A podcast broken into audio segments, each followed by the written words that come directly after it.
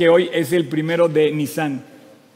El primero de Nissan lo pueden checar en su, bueno, sé, yo tengo aquí mi calendario, primero de Nissan del año 5781. Este es el, este es el día hoy, es el día que, por ejemplo, cuando tú lees la Biblia en, vamos a ver, vamos a ver, en Esther, Esther,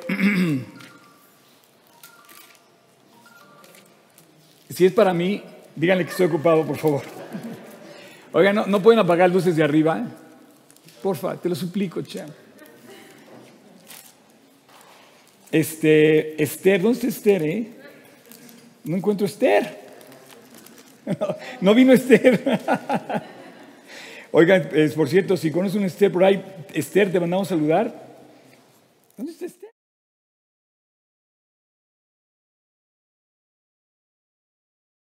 En el mes primero, en el mes de Nisan, en el, año, en duodécimo del rey Asuero, el mes primero del calendario judío es el mes de Nisan. Gracias. Eh, el, mes, el mes primero es el mes de Nisan y hoy realmente es el año nuevo, es el año nuevo bíblico. Y tú me dices, oye, la primera pregunta, si sabes de esto, va a decir, oye, pero ¿qué onda con el Rosh Hashanah que dice que es el año nuevo judío y que todo el mundo feliz año nuevo? Bueno, es el año nuevo rabínico. Y el año nuevo nuestro, que es el primero de enero de cada año, es el grecorromano, el calendario grecorromano, que la verdad es medio pagano esa fecha. Pero eh, si hablamos de las fechas judías, hoy, curiosamente, es primero de Nisan y es 14 de marzo. Y quiero decirte que eh, se me hace muy especial estar aquí de regreso. Estoy muy contento. Además, con esta serie que vamos a ver hoy, que es, ese reto de Jesús, ser, ser como Jesús. Este, no sé, no sé por dónde empezar, porque esta no va a ser una serie en sí como, como tal. Yo no quiero que sea un, un, como un texto o una lección a aprender, sino quisiera que fuera algo que podamos vivir. El reto que le llamo yo Jesús viene de ¿qué, pasaría si, por ejemplo, Jesús viviera hoy? O sea, imagínate que Jesús estuviera vivo hoy. ¿Serías como los, eh, como los pastores que fueron a buscarlo? ¿O serías como Herodes que, ay, ¿en dónde estaba? ¿Cuál, qué, ¿Qué fecha iba a nacer? ¿Cuándo iba a llegar? Ah, ok. Y no te mueve nada, ¿no? La verdad es que Jesús está aquí hoy. Jesús está vivo y deberíamos estar conscientes de que Él está presente. Pero ¿cuál sería la reacción de Jesús en medio de los problemas que vivimos, por ejemplo, de esta pandemia? ¿Cuál sería la reacción de Jesús en medio de los problemas eh, que estamos enfrentando morales? Por ejemplo, eh, la, bandera gay le corresponden los derechos a Dios y se la robaron se la robaron los gays. Todo, no, tengo nada en contra de ellos, o sea, no estoy de acuerdo en ciertas cosas, pero, pues, como dice la Biblia, amas al pecador, pero aborreces el pecado, ¿no? Entonces es un tema, pero el punto es el siguiente. La bandera, si tuviera, si tuviera derechos de autor, sería de Cristo, de Génesis. Y además de, una, de una autoría tremenda, porque es el pacto de Dios por su pueblo de que no iba a volver a hacer un juicio.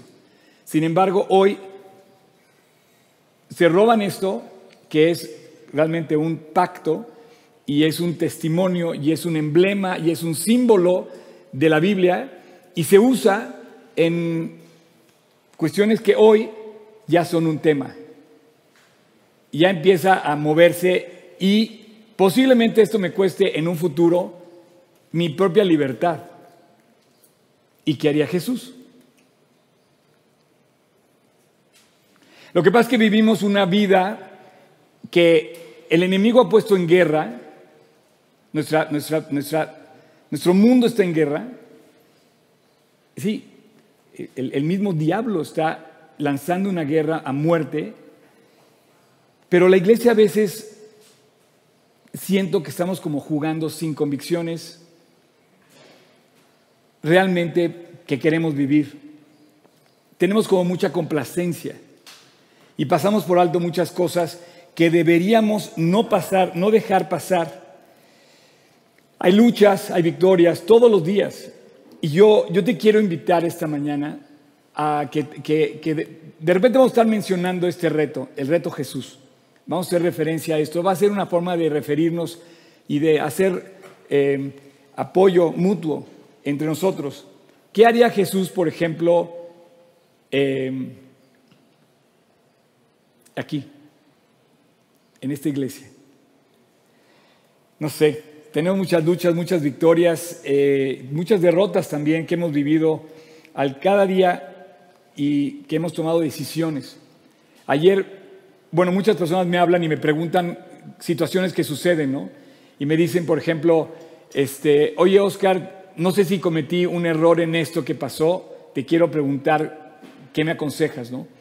Bueno, esa es, una, esa es una gran pregunta. ¿Qué, ¿Qué haría Jesús? Lo que tú y yo entendemos por seguir a Jesús es lo mismo que estamos entendiendo nosotros cuando lo seguimos. O sea, la vida cristiana es venir a cantar, venir los domingos, llevar una Biblia y ya. O sea, la vida cristiana es qué? ¿Qué significa seguir a Cristo? ¿Qué significa, eh, qué entendemos por andar en los pasos de Jesús? Quiero enseñarte un versículo. Primera de Juan dice así, Primera de Juan 2.6. Eh, dice de esta manera, dice, el que dice que permanece en él debe andar como él anduvo. Y este, eh, el día de hoy, viendo lo que está sucediendo alrededor, ustedes, por ejemplo, no, no sé si sepan, pero de verdad hay, una guerra de injusticia a nuestro alrededor. Eh, no sé hasta dónde has vivido la injusticia. Eh, dicen que toda esta, pandemia es una conspiración, lo dicen. Eh, hay, hay, hay gente que hoy está llamando bueno a lo malo y a lo malo le llaman bueno. Entonces, si te ven que te, acercas a la palabra, oye, no, es que yo no soy fanático como tú, ¿no? Y tienen que, yo no sé si el término fanático cuando sigues a Cristo eh, es correcto, porque debemos entregarlo todo. Jesús entregó hasta su vida. Y la vida cristiana, ¿qué significa realmente? Yo veo un mundo que, está, que se está quemando delante de mis ojos. Yo tengo 40 años estudiando la Biblia y últimamente me ha, conmovido muchísimo. Por ejemplo, ayer lo que pasó en, en Bolivia. No sepan lo que está pasando en Bolivia. Pero bueno, no quiero hablar de política, pero, pero está ante nuestros ojos lo que está sucediendo. Eh, lo que está pasando en el Medio Oriente, ¿no? la, la guerra, el terrorismo, el, y está pasando. Está y va a llegar a nuestras puertas nos va a alcanzar. Pero yo te pregunto, ¿qué haría Jesús en estos momentos? Y, sabes que me, puedo mover. este, quiero, quiero decirte que em, los, pongo, los pongo a girar todos allá con, si quieren ver cómo se está viendo ahorita en línea, nada más volteen ahí, saluden. No, perdón los están en línea, lo que pasa, estamos, estamos muy emocionados de regresar. La verdad, para mí es muy importante este día. Estamos tratando de convivir, los estamos acá con ustedes y todos juntos tener un mismo corazón y, un mismo, y una misma enseñanza. Eh, a veces quiero dirigir mi vista hacia acá y quiero dirigir la vista hacia allá, pero bueno, estamos aprendiendo esto y es lo que me está pasando, este conflicto que tengo, ¿no? Pero cuando ya te das cuenta de lo que estamos viviendo en el fondo como, como personas, estamos siendo enfrentados a una realidad donde van a poner en tela de juicio tus convicciones. Tú vas a ser llevado realmente a ver hasta qué punto tú realmente crees. ¿Qué, qué, cuál es el punto de, tu fe hasta el momento en el, que, eh, en el que no tengas problemas? Y en el momento que tengas problemas, entonces tiras la toalla, te echas a correr. Hay dos tipos de creyente, te decía, el que vive lleno, el que decía Tony, y el que vive como que no se quiere llenar. Pero estoy buscando hoy, estoy, quiero lanzar con este reto, quiero lanzar una convocatoria. Quiero, quiero lanzar la convocatoria a buscar un grupo de voluntarios. Eh, y me va a decir, oye, ¿qué estás buscando? Sí, quiero voluntarios. Jesús buscó voluntarios. no buscó soldados, no buscó empleados, no buscó gente que estaba forzada, o sea, a hacer las cosas. Jesús fue y buscó voluntariamente al que lo quisiera seguir. Venid a mí, dijo, todos los que queráis, dice, que estén en este momento cansados, pero queráis descansar. Entonces, cuando tú sigues a Cristo, ¿hasta dónde llega ese momento? ¿Cuál es el límite de tu fe? Es solamente cantamos alabanzas cuando todo está bonito. Miren, hoy hay un testimonio que, que yo estoy celebrando aquí. Estoy muy contento, muy emocionado. Este lugar estuvo vacío un año. Bueno, tuvimos unas reuniones, como ocho reuniones en el Inter, pero ustedes no saben lo que se siente hoy llegar y que se, sepa que vamos a abrir. ¿Saben lo que quiere decir iglesia? La palabra iglesia quiere decir reunión de creyentes, congregación. Es lo que es una congregación. Y durante un año este lugar estuvo sin ustedes. Y de verdad se percibía otro ambiente, se percibe otra cosa. Y un día Dios nos quiere llevar a todos a su casa para vivir todos juntos con Él. ¿Qué es esa iglesia? ¿Hasta dónde? ¿Hasta qué grado llegaron? Fíjate que los grandes testimonios de la Biblia fueron los que movieron mi corazón a convertirme.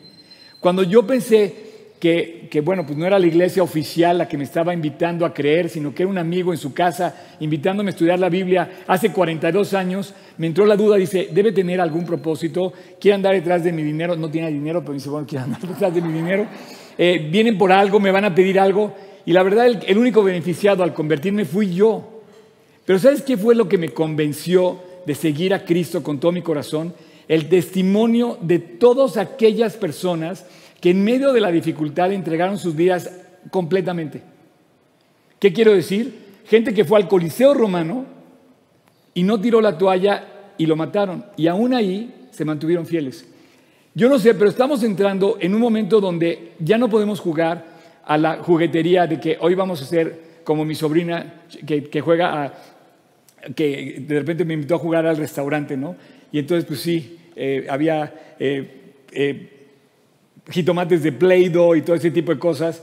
Y dice, ok, pero no podemos jugar así a la iglesia. Te quiero invitar, quiero, estoy buscando un grupo de voluntarios que se levanten que se comprometan seria y honradamente a preguntarse cada día de su vida, ¿qué haría Jesús en mi lugar? ¿Qué haría Jesús frente al espejo? ¿Qué haría Jesús frente a la gente? ¿Qué haría Jesús en cualquier circunstancia que te toque vivir? Estoy buscando voluntarios que voluntariamente quieran ser discípulos. Pero no los voy a contratar, no los voy a pagar, no les voy a dar nada yo. Todo lo que vamos a recibir lo va a recibir Jesús. Lo vamos a recibir de Él. Y Él buscó voluntarios y es lo que es una iglesia, discípulos. Hay dos tipos de creyentes, los vacíos y los llenos. Hay dos tipos de creyentes, los discípulos y los que simplemente se convirtieron para salvarse en aquel día y que aquel día pues no les traiga ninguna recompensa. ¿Qué haría Jesús? Yo te pregunto. Voluntarios de ir a Cristo, de cargar la cruz, de llevar la cruz todos los días, de decir, ok, Dios, voy a... Y vamos a hablar de esto, y se me hace fascinante el tema. Jesús fue voluntariamente obediente al Padre para venir al mundo y morir en la cruz. Voluntariamente se ofreció y nos puso ejemplo para que sigáis sus pisadas. ¿Quieren poner 1 de Pedro 2.1? Fíjense bien lo que dice este versículo, por favor. Pues para esto fuisteis llamados, porque también Cristo padeció, dejándonos ejemplo para que siguiéramos, para que siguierais, sigáis sus pisadas. Entonces Dios fue a la cruz voluntariamente y yo te quiero invitar y te, lo voy a dejar, no, no voy a andar detrás de ti, ¿eh? no voy a andar detrás de ti como tampoco está detrás de mí Cristo. Yo, yo en mi eh, me tomé unos días de descanso, fui a visitar a mi tía. Hola tía, buenos días. Vamos a saludar a mis tías que me están viendo. Y para estudiar esta, esta, esta lección, me levantaba como a las 5 de la mañana y antes de irme a, desayunar con la tía, yo estaba estudiando de la, como a las 5 a las 7. Ahora sabes por qué no me levantaba tan temprano. No, no es cierto. Pero era, era un costo que quise pagar, porque dije, tengo que dar una plática el próximo domingo y la verdad me tengo que preparar y Dios me guió de una manera muy hermosa y me, me, siente, me siento muy contento en esto que te estoy compartiendo. ¿Cuál sería el precio que tú estuvieras dispuesto a pagar por seguir a Cristo? Ahora, te lo pregunto no porque seamos sensacionalistas, sino porque va a llegar un momento donde te va a decir Dios, ¿eres un creyente o eres un discípulo? ¿Qué haría Jesús? Jesús sería, actuaría como un discípulo. De hecho, él no hizo otra cosa que actuar como un discípulo. Durante los tres años que dio su ministerio, Jesús, en su estar en la tierra públicamente, todo lo que hizo Jesús fue dejarnos el ejemplo para que los discípulos, la gente que estaba cerca de él, viera cómo tenían que actuar. Jesús, sin importar el resultado, él estuvo comprometido estrictamente a lo que él pues describe en su misma palabra. Yo me incluyo como ese, como ese voluntario. No sé cuántos años me quedan de vida, pero quiero vivirlos al máximo. Y a lo mejor se van a acabar nuestras comodidades a lo mejor se van a acabar. Eh, ¿Tú sabes cuánta gente hoy está siendo perseguida por, causa de Cristo? Injustamente. Y hay gente que, no que, está siendo perseguida injustamente en muchos lugares, pero tú y yo estamos en un país donde gracias a Dios todavía esto no ha llegado a ese nivel, pero hay personas que están padeciendo por eso. Están siendo perseguidas. Y claro, no nos gusta salirnos de nuestra comodidad. Estamos en un lugar muy bonito en la zona de Polanco, en, México, y esto no puede ser la iglesia. ¿Hasta qué grado tú estarías dispuesto a entregar? ¿Cuál, ¿Cuál sería el precio que estaríamos dispuestos a pagar? El plan es comportarnos tal y como Jesús actuaría en medio de las circunstancias que estuviéramos haciendo. Esto fue un movimiento en, hace no sé, 20, 30 años, fue un movimiento muy famoso que se hicieron pulseras. ¿Qué haría Jesús? Pues, Jesús haría discípulos, fue lo que hizo.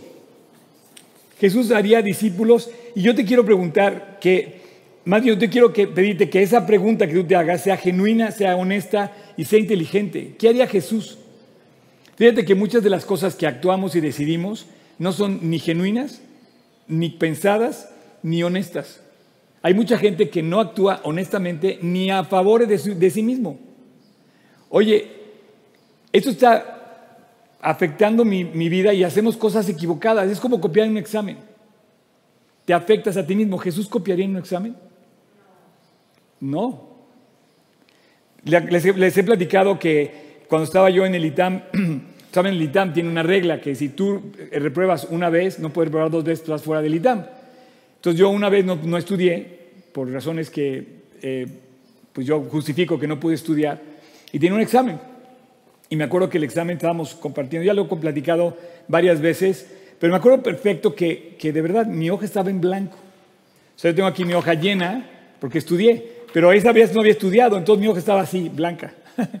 y este, entonces me pone el, profesor, y de hecho una hoja blanca, no había nada, la pregunta estaba en el, en el pizarrón, y el profesor nada más hizo una pregunta y yo no sabía nada. Pero nada, nada, nada. Y yo dije, ¿qué haría Jesús? Pues reprobar, porque pues, no sabe, ¿no? No me va a llegar la iluminación del Espíritu Santo en ese momento, porque no había estudiado. Entonces, en ese momento, una compañera que estaba al lado de mí, porque las, bancas eran continuas, me dice, Oscar, así agarró, cópiame, y me pone su, su respuesta.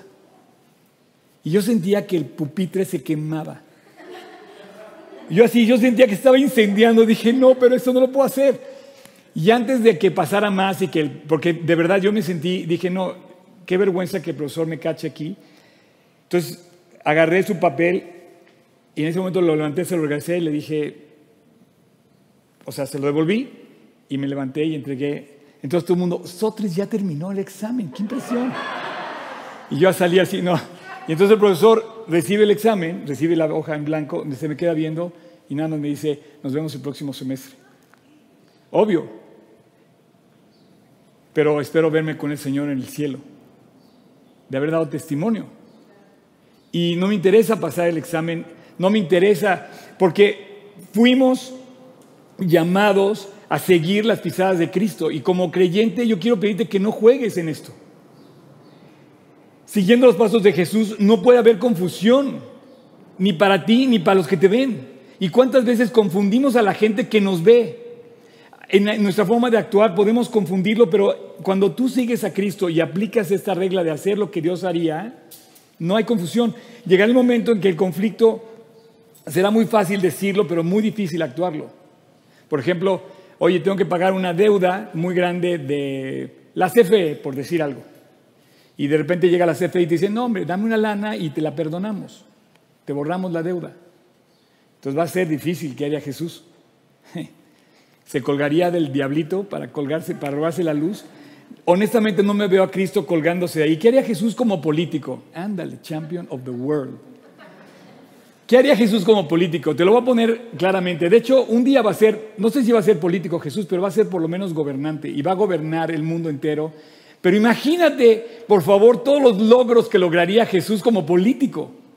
O sea, estaríamos felices bajo su mandato. ¿Cuántos y cuántas cosas y todos los posibles resultados que entregaría como buen gobernante? Imagínate la, el grado de, el rating de felicidad que tendríamos cuando Él gobernara. Bueno, es tan fácil que eso suceda porque podríamos ser felices hoy si viviéramos bajo su gobierno. Muchos políticos hoy vacilarían, por supuesto, de estar aquí y de escuchar mi mensaje. Porque, espérame, no, es que mi popularidad es muy importante. De hecho, hoy necesitamos ser importantes en la popularidad. Entre más likes tengas, entre más followers tengas, eres más popular y más famoso. Estamos viviendo la era de la popularidad, no importa el precio. Tú puedes rebajarte a pagar cualquier peso por ser popular, pero no quieres rebajarte, o más bien pagar el precio que te corresponde por ser un creyente. Entonces muchos políticos vacilarían con la idea solamente de, no, no, no, espérame, es que esto no puede afectar mi popularidad, mi comunidad, mi país. Y más bien, hoy en lugar de ser populares, deberíamos ser leales. De hecho, estrictamente la palabra dice, seamos santos como Dios es santo. Y Dios nos invita a ser santos. ¿Sabes lo que quiere decir santo? Mira, santo es la palabra menos aburrida que te imaginas en el diccionario, pero el diablo nos ha sembrado la palabra de... No, santo, este es un santurrón, qué flojera. La vida cristiana es lo menos, eh, lo menos aburrido que te puedas imaginar. Y ser santo es el reto más alto que puedes aspirar tú porque una persona admirable es un santo. Y no son, no son las estatuas que están ahí fijas en las iglesias. Un santo puede ser tú y yo, que deje con la boca abierta a la gente que te observe. Y tenemos que aprender a andar en la voluntad de Dios. Este mundo está loco, loco. Señores, la causa de, la causa de muerte número uno, ¿sabes cuál es hoy? Es el aborto y se matan. O sea, esta semana hubo una... Dime si no estás loco, los, los, los feministas tienen nada de feminismo. O sea, y es, un movimiento mundial. Y estamos viendo que se está apoderando del mundo algo que nos deja decir, oye, ¿no está volviéndose loco la gente? Ahora te pregunto, ¿a quién acudes hoy? Eh, oye, pues a un juez. No, pues ya los jueces Oye, voy a ir a, la instancia más alta que voy a ver a mi papá. No, no, pues tu papá. A veces ni sus hijos lo respetan. La ONU.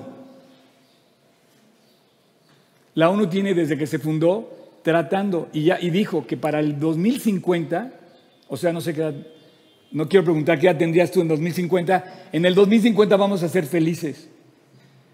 O sea, faltan 49 años todavía. ¿No, crees que es un poco tarde la respuesta de la ONU? Pero podríamos ser, ¿sabes que podríamos ser felices ahorita, todo el mundo? Este mundo podría ser feliz en este momento si tan solo los hombres solamente pudieran poner en práctica los principios de la palabra de Dios, pudieran ser como Jesús, pudieran seguir los pasos de Jesús, podríamos vivir felices ahorita, ahorita. Acabo de publicar un video en mis redes que digo que hablo del contentamiento, porque aprender contentamiento es diferente al gozo y a la alegría. La alegría es un sentimiento que de repente te alegre, te levantas alegre, te levantas triste. El gozo es algo que Dios te da, pero el contentamiento es algo que aprendes por seguir a Cristo, obedecer su palabra. Para hacer lo que Jesús haría, tienes que conocer la Biblia y obedecerla. Pero si tan solo pudiéramos en práctica esas cosas, nos llenaríamos de Él y entonces empezaríamos a funcionar diferente. Tenemos todos, todo para ser feliz. Absolutamente. Todos tenemos todo para ser feliz. ¿Sabes que tú puedes ser feliz hoy? Hoy. Pero la ONU dice que en 49 años. Bueno, que en el 2030 más o menos vas a ser un poquito más feliz que ahora. Pero podríamos ser felices porque entre más conozco la palabra de Dios, me doy cuenta que Dios realmente pone paz en el corazón en el momento que una persona lo quiere. Dios nos da las normas de vida porque quiere que vivamos realmente en un mundo que por un lado vemos que está cayendo, pero algo está pasando en el mundo que no está pasando con los creyentes que viven para Cristo. El mundo se está derribando y la iglesia se está construyendo y levantando. Por eso es mi reto de Jesús. Mientras el mundo se está viniendo abajo y pretende darte un poquito de satisfacción, Jesús lo da a manos llenas. Dice, yo no la doy como el mundo la da. Yo sí doy mi paz para siempre. Dios nos da las normas de vida que quiere que pongamos en práctica. Y el mundo, ¿sabe lo que pasa? Las normas de vida del mundo son puros reproches. Reprochamos la manera en que vivimos, ¿sí o no? No nos convencemos. No, es que me gustaría tener esto, esto y aquello. Y reprochamos la, la manera en la que viven nosotros. Y entonces criticamos a medio mundo. Estamos llenos de reproches, de conflictos, y entonces surgen las filosofías, los filósofos, las religiones, y hacen una mezcla que es como un menú de restaurante. ¿Qué quieres? Ah, yo nada más quiero ir los domingos una vez al año. Ah, no, yo quiero ir, eh, no, yo, yo puedo pagar hasta 10 mil pesos por consulta. O yo puedo, porque hay gente que paga por algo que Dios da gratis. Sin embargo, eh, hay conflictos que por nuestra misma naturaleza nos tienen envueltos. Yo te digo, ¿qué haría Jesús en medio de eso? Yo pienso que haría muchas maravillas. Jesús tocaba a las personas y de repente las transformaba. ¿Qué fue lo que hizo Jesús con la gente?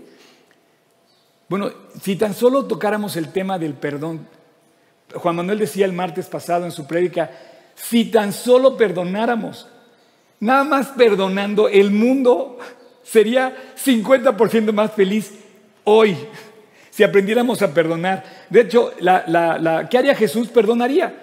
Si, tú le haces una ofrenda a Jesús, y eso, y eso está para aquellas personas que sean nuevos por primera vez, si tú has ofendido a alguien y tú quieres ir con Jesús, ¿qué haría Jesús? Bueno, Él te perdonaría. Porque Él es el dueño de la reconciliación y es el dueño del amor. Realmente Él planeó la reconciliación que es necesaria para que el hombre restableciera su relación y su condición con Dios y con los demás.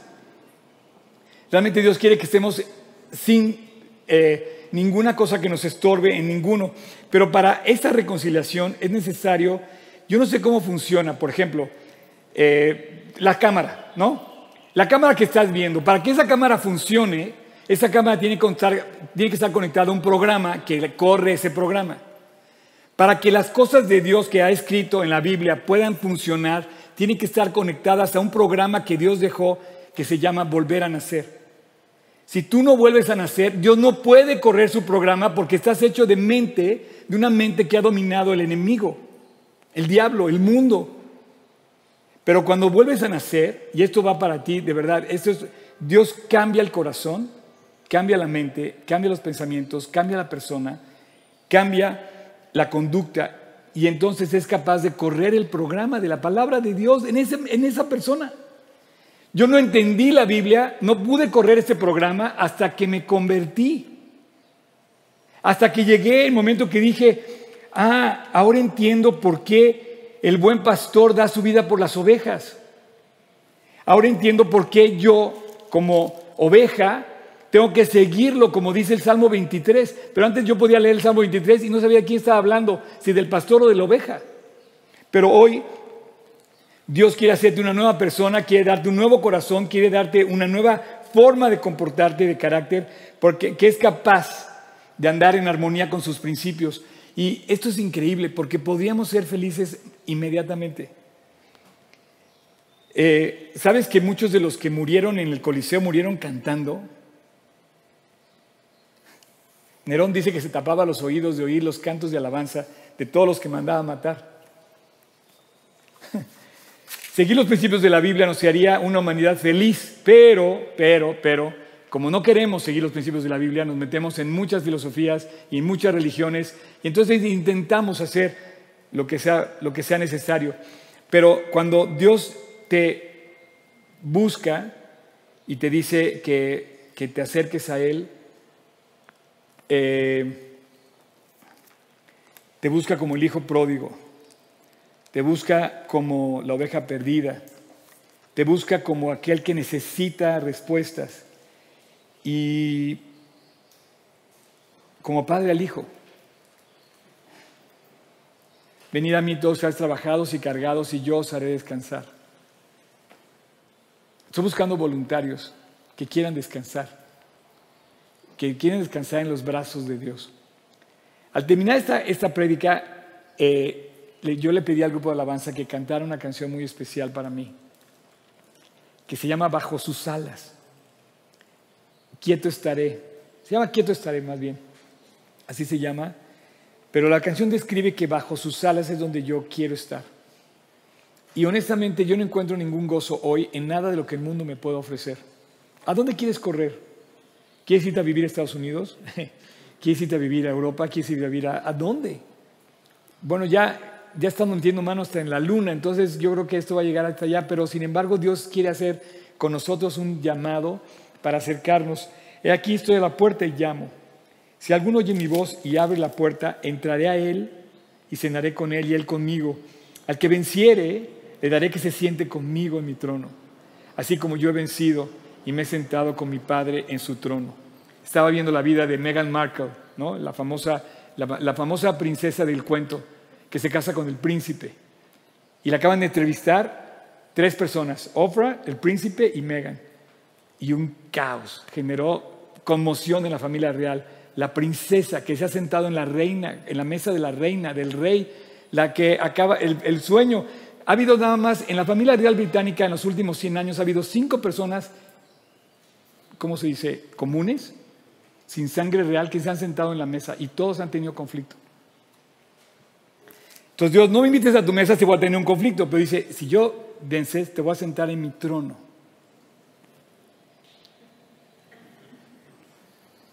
Dios está hablando de otra cosa muy diferente. Dios sí me ha hecho feliz. Dios pelea mis batallas, Dios calma mis angustias y Dios llena mi corazón. Hay dos tipos de creyentes, los que se andan quejando todo el tiempo y los que han aprendido a contentarse cualquiera que sea su situación. Hay dos tipos de creyentes, los que viven llenos y los que viven vacíos. Hay dos tipos de creyentes, el que es creyente así como por fuego o el que es un discípulo que honestamente ha sido transformado completamente para vivir bajo el amor de Cristo. Si tú me estás escuchando esta mañana, yo quiero hacer una oración en este momento. Y quiero orar contigo invitándote a que hagas la paz con Dios y que te reconcilies con Él. Es un llamado de Dios por ti y por mí. Yo hace 42 años invité a Cristo a mi corazón y Él cambió la estructura de mi programa para que pudiera correr su programa. Este programa que es la felicidad del mundo, de verdad, a manos llenas, no lo ha podido encontrar, no, no lo ha podido encontrar la ONU. Es más, y en la misma ONU están grabadas con letras de, piedra en las paredes e, ese versículo de cambiarán sus, eh, sus armas en rejas de arado, ¿no? Pues no, no las han cambiado, siguen creciendo en armas. El hombre se sigue peleando. Dios tiene que cambiar el corazón. Tiene que cambiar tu corazón. Tiene que cambiar mi corazón. Y el momento que cambia el corazón, entonces su programa puede correr. La Biblia nos equipa para eso. El momento que cambia tu corazón, te reconcilias con Dios. Y yo te quiero invitar en este momento a que hagas una oración en la que tú te reconcilies con Dios y cambie tu corazón. Hace 42 años yo le pedí a Dios que entrara en mi corazón. Y yo le dije literal, le dije, si esto es verdad, te entrego mi vida. Pero la verdad es que Dios no iba a recibir ningún beneficio al recibir mi vida. El único beneficiado fui yo. Y llevo 42 años recibiendo a manos llenas el fruto de seguirlo. Si tú quieres, voy a orar contigo en este momento. Y quiero invitarte a que eh, ores.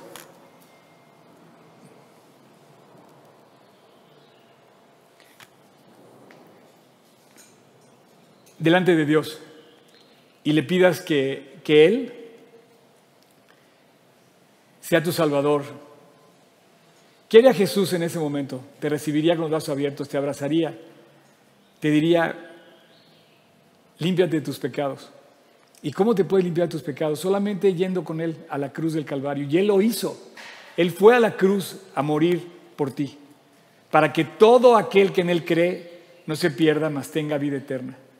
Te invito en este momento, ahí donde tú estás, cierra tus ojos, inclina tu rostro y dile, Jesús, te pido perdón por mis faltas. Quiero que cambies mi corazón y lo limpies. Quiero que cambies mi mente. Y quiero invitarte a vivir en mi corazón a partir de hoy. Quiero pedirte que me perdones. Y quiero pedirte, Dios, que me hagas levantarme a vivir en tus principios y a disfrutar de tu vida. Quiero pedirte, Jesús, que me libres de una muerte eterna sin ti.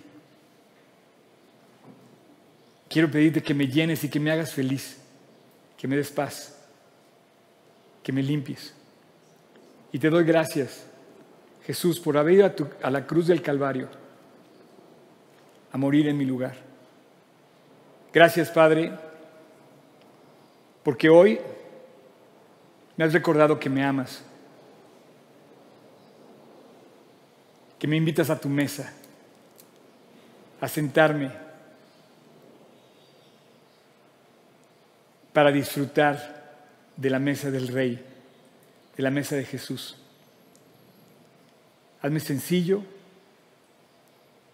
y a partir de hoy déjame obedecerte.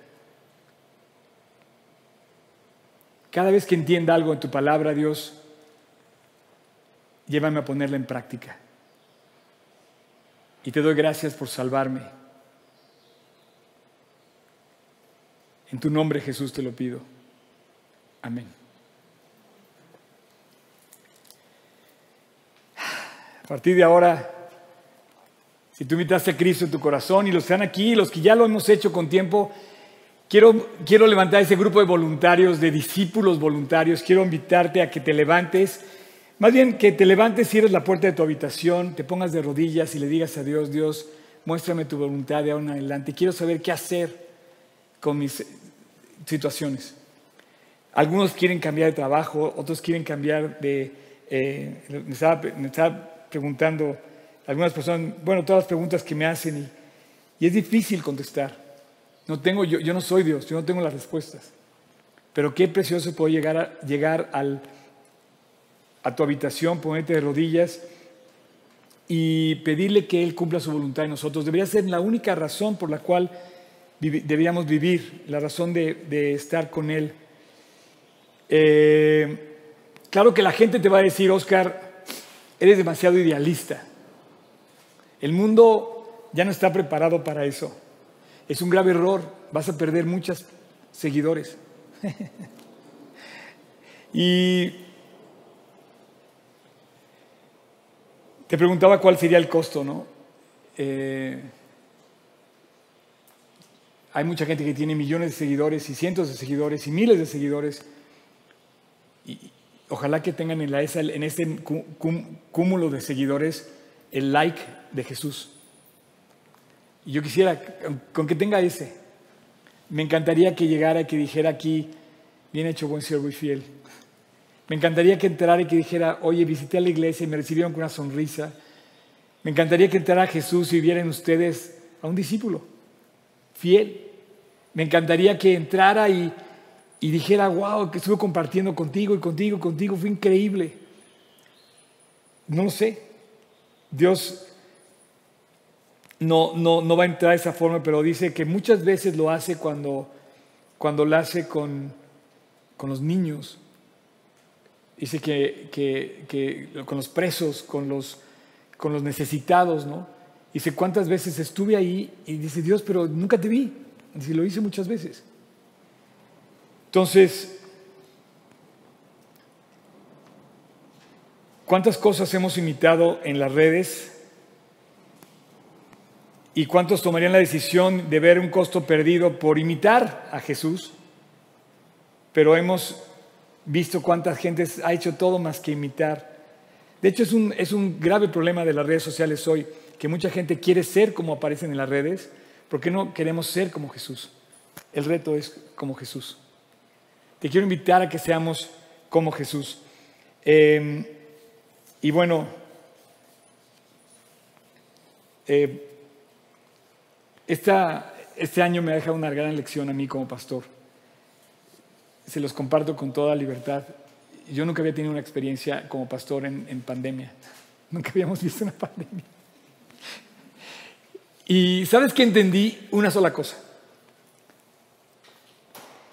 Si yo fuera, si yo fuera eh, negociante, tengo un negocio, pero no soy negociante, prefiero ser pastor que negociante. Prefiero morirme como pastor que negociando. Pues me, me, vería cómo sacar adelante mi negocio, ¿no? Pero yo soy pastor. Yo fui llamado, tengo un llamado. Y si quieren orar por mí, les pido que me permitan que sea yo llamado a seguirlo cumpliendo. Yo fui llamado a predicar la Biblia.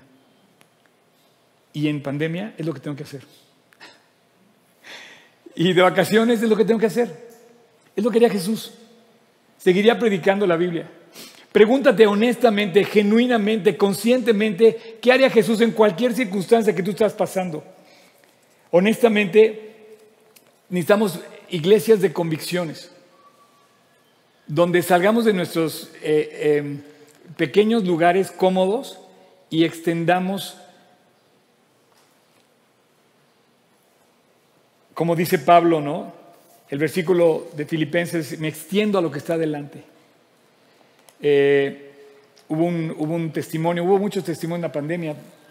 Eh, llevaron llevaron a una persona donó un, a la iglesia donó un respirador. Otra persona lo necesitaba. Al día siguiente, ese respirador estaba en Querétaro, la persona de Querétaro lo trajo a San Juan del Río y en San Juan del Río llegó una persona de México, fue por ella. A las nueve de la mañana ya estaba el respirador en casa de la persona que lo necesitaba. Hay gente que se extiende para llegar y lograr esas cosas. ¿Sabes cuánta gente estuvo orando hoy por esta reunión? Hay un grupo de personas que lleva toda la pandemia orando los domingos a las 10 de la mañana para que esta reunión siguiera yo no sé qué tanto, a todos los que estuvieron orando, los todos están en la reunión de oración, yo no sé qué tanto esta reunión se les debe a ellos realmente. Personas con convicciones, que hacen cuentas eternas. ¿Tú has hecho cuentas eternas? hacemos muchas cuentas económicas, pero no hacemos cuentas eternas. ¿Cuánto voy a perder si doy mi ofrenda, por ejemplo? No, no, no, espérate, no. Ahora no quiero tocar ese tema, eso ya es de cada quien. Pero hay mucha gente que, no, no se desprende de muchas cosas porque pierde. Pero dice Dios, ¿cuánto dejas de ganar en la eternidad? ¿Sabes lo que es un creyente? Un creyente es un discípulo. Un creyente que sobresale es un discípulo. Y un, discípulo, mira, no va ni por el lucro, a los que me conocen saben que a mí me ha costado más predicar que lo que yo he recibido. ¿Escucharon bien? Por favor. Muchos dicen que no, yo soy el pastor de Polanco, ¿no? déjame aclararte algo. A mí me cuesta más predicar que lo que he recibido. Lo vuelvo a repetir y lo puedo poner. Los que me conocen lo saben. Pero jamás Dios me ha faltado. Como decía Tony, es increíble poner a prueba a Dios cuando estamos en prueba y ver que Dios contesta en las pruebas. Así es que un creyente, fíjate, un creyente no tiene que necesariamente estar a la moda, tampoco tiene que vivir por el lucro, pero por supuesto que no, tampoco sería una persona hipócrita. Ahora sí, Pato, ya puedes pasar, chao. Pero ¿qué es lo que haría Jesús? ¿Jesús estaría a la moda? ¿Buscaría su lucro y sería un hipócrita? No, ¿Qué haría Jesús sin hipocresía, sin necesidad de estar a la moda y sin fines de lucro? Fíjate, qué curioso. Jesús no estuvo a la moda y su palabra está vigente. Jesús no hubiera sido jamás falso, ¿verdad? Siempre fue genuino, siempre fue verdad, siempre fue fiel. Y, lo encontramos de una sola pieza. Encontramos un ejemplo perfectamente definido. Y Jesús jamás buscó lucrar. Jamás, jamás buscó lucrar. Me acuerdo cuando le dice a Pedro, ve, echa tu anzuelo y saca el pescado y cuando lo pesques vas a encontrar dos monedas y pagas tu impuesto y el mío. O sea, Jesús sí pagaría impuestos. Respetaría al gobierno. ¿Qué tal? Regresando a mi primera pregunta de la plática, ¿qué haría Jesús si fuera político? Uy, pues no buscaría el lucro, no buscaría ser hipócrita y seguramente buscaría el amor, el bien y el bienestar de muchísimas personas. Cada uno tenemos que resolver esta pregunta. A partir de ahora, de repente vamos a sorprenderlos en esta, en esta prédica con reto, el reto de Jesús. ¿Qué haría Jesús? Hoy mi primer reto contigo es, ¿qué haría Jesús en cualquier circunstancia que estás viviendo? Ponlo delante, dile, ¿qué haría Jesús? Ahora, para conocer lo que haría Jesús, tienes que conocer la Biblia, estar pendiente en la Biblia. Y tienes que estar de acuerdo a tu conciencia y a la palabra. Porque, bueno, puedes leer el principio y decir, ok, pero ok, pero a esta persona no la voy a perdonar. Muchos pensarán que esto es imposible, que no es, que no es factible, que es utópico pensar así, que es una falsa emoción, que es absurdo vivir así. Pero yo quisiera que Dios encontrara en nosotros una gran...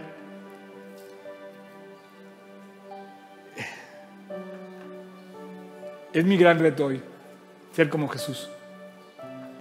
Imposible, Imposible. Pero es mi gran reto.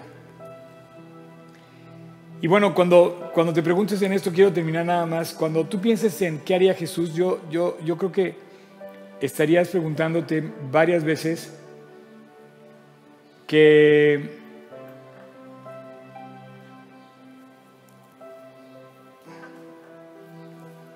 ¿No quieres que ya pase toda la banda y que toquemos toda la canción? Pues dame la intro de mi canción que te pedí. Es la que viene, ¿no? ¿Sí? Porque cuando yo pienso en esto que te estoy proponiendo, te estoy hablando en serio. Eh,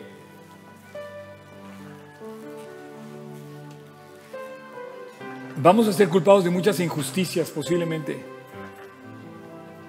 Dice, llegará el día en que algunos van a pensar que están haciendo el bien cuando se entreguen a la muerte. Y bueno, cada vez la cosa está más seria, ¿no? Pero qué precioso es ver que tú puedes estar haciendo algo en favor de los demás. ¿Qué propósito tienes en la vida hoy? Bueno, cuando pienses cómo actuaría Jesús, creo que, creo que podrías más o menos ubicarte en un propósito alto.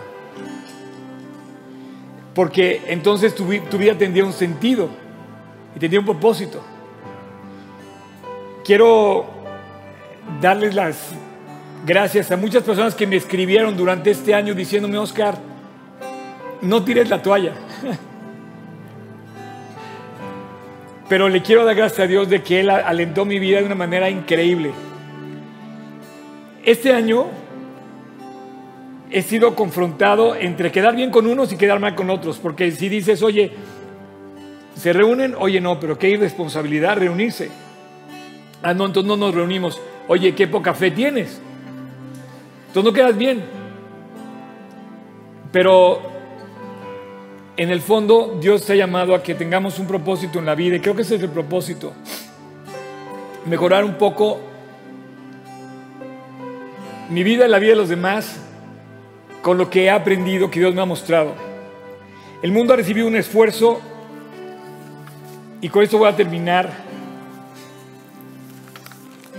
Eh, el mundo ha recibido, fíjate bien, todos tus talentos, todos los entregaste a, a una compañía, a una persona, a un ideal, el mundo ya te lo robó. ¿Por qué no tratas de ver que todo lo bueno que has recibido, todo el esfuerzo que has hecho, todos los talentos que tienes han sido de Dios para ponerlos en manos de Dios. Por ejemplo, los que cantan, ¿no? ¿Cuántos cantantes dicen, no, en la iglesia no hay éxito, no hay lana, hay que ir a cantar, aunque cantes cualquier basura, ¿no? Pero canta para que ganes mucho. Y el talento que Dios te dio de cantar lo tienes depositado en manos del diablo. Qué increíble propósito que tú digas a Dios, Dios, mi talento te lo regreso. Y yo espero regresarle un poquito de lo que Él me dio, porque no, yo me siento honestamente con, con, ese, con ese reto delante. ¿Qué haría Jesús? Bueno, pues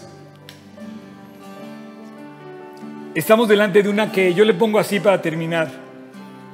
No continuemos en el egoísmo social, siguiendo la línea o el círculo de placeres y entretenimientos sin conocer lo que hay de valor eterno en las personas.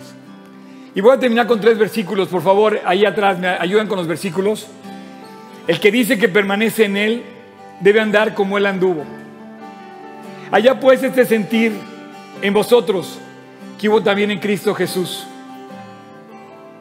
Allá pues en vosotros este sentir que hubo también en Cristo Jesús.